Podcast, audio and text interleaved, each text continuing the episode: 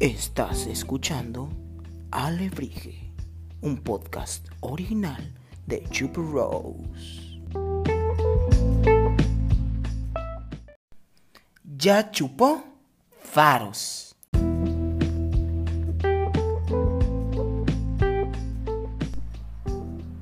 ¿Qué tal chicos? Bienvenidos al segundo episodio de Alebrije.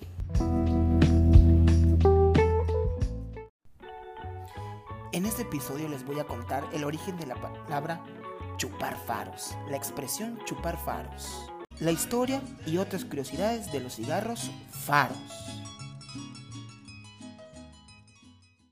Si vives en México o has convivido con un mexicano, seguramente has escuchado la expresión ya chupó faros, chupar faros o seguro va a chupar faros.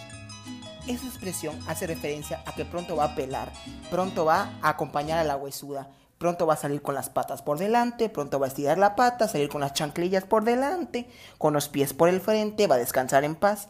¿Y a qué se refiere esta expresión?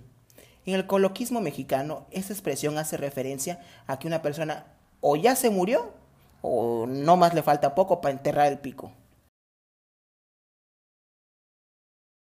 Pero ¿de dónde viene la expresión chupar faros.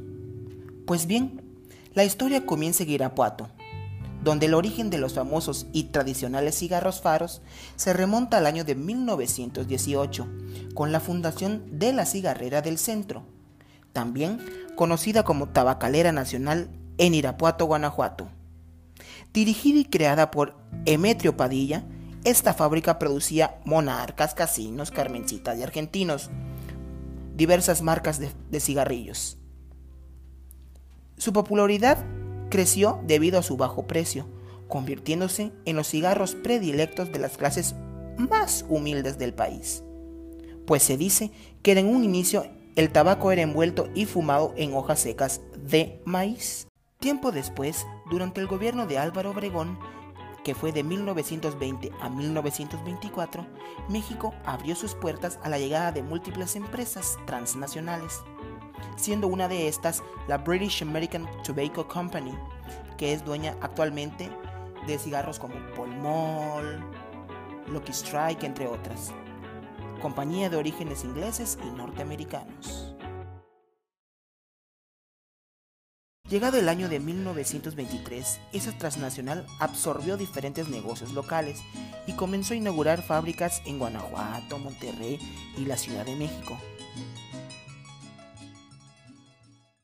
Fue entonces que la cigarrera del centro pasó a ser propiedad de la British American Tobacco Company.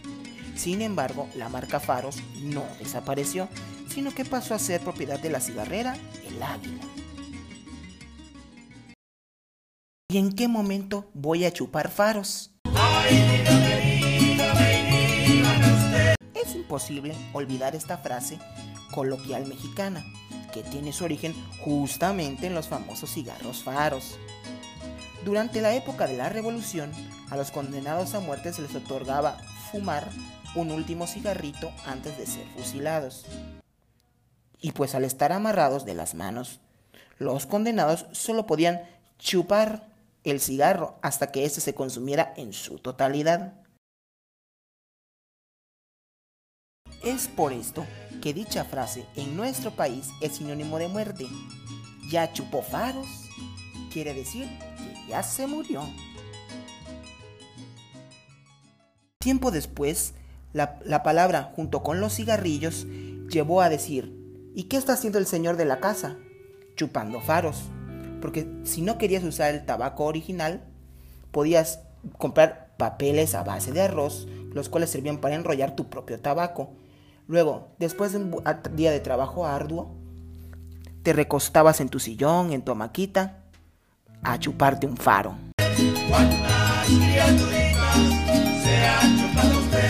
Un dato bastante curioso aparece en su portada. Si observas bien al fondo de la imagen, puedes ver un barco con banderitas ondeando hacia la izquierda. Sin embargo, también es sabido que es posible distinguir que el humo de la chimenea avanza hacia el lado contrario. Este ligerísimo detallito fue descubierto y corregido en los años 50.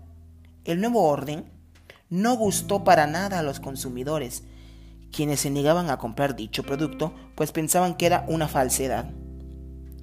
Los tenderos, al ver el fracaso, decidieron regresar a la imagen original.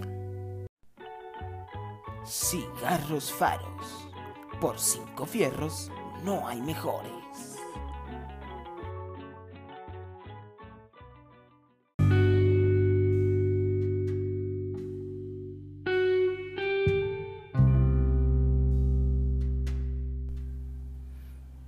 Y la cara detrás de la imagen es de Pedro Cruz Castillo, quien fue el encargado de crear el diseño de la cajetilla, que se ha mantenido hasta nuestros días. Originario de Santa Ana Maya, Michoacán, pero adoptado con caluroso amor por los habitantes de Guanajuato, es autor de un riquísimo legado artístico con más de 250 murales religiosos en México y Estados Unidos. Pedro dedicó 60 años de su vida a la pintura de paisajes bíblicos. Algunas de sus obras se encuentran en templos de la Ciudad de México, así como en Sinaloa, Coahuila, Guanajuato, Puebla, Chihuahua, Michoacán y Estados Unidos. Uno de sus trabajos artísticos más importantes se encuentra en el Santuario de Guadalupe en León, Guanajuato, en donde se pueden apreciar cuatro murales del artista. Y recuerden chicos, fúmense un cigarrito, pero jamás chupen faros.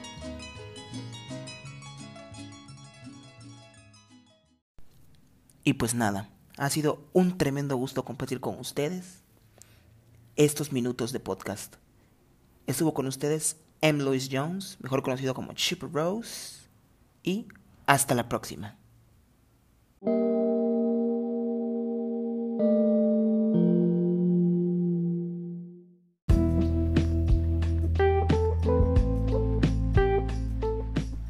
Acabas de escuchar Alebrije un podcast original de Chupa Rose para Spotify. Hasta la próxima.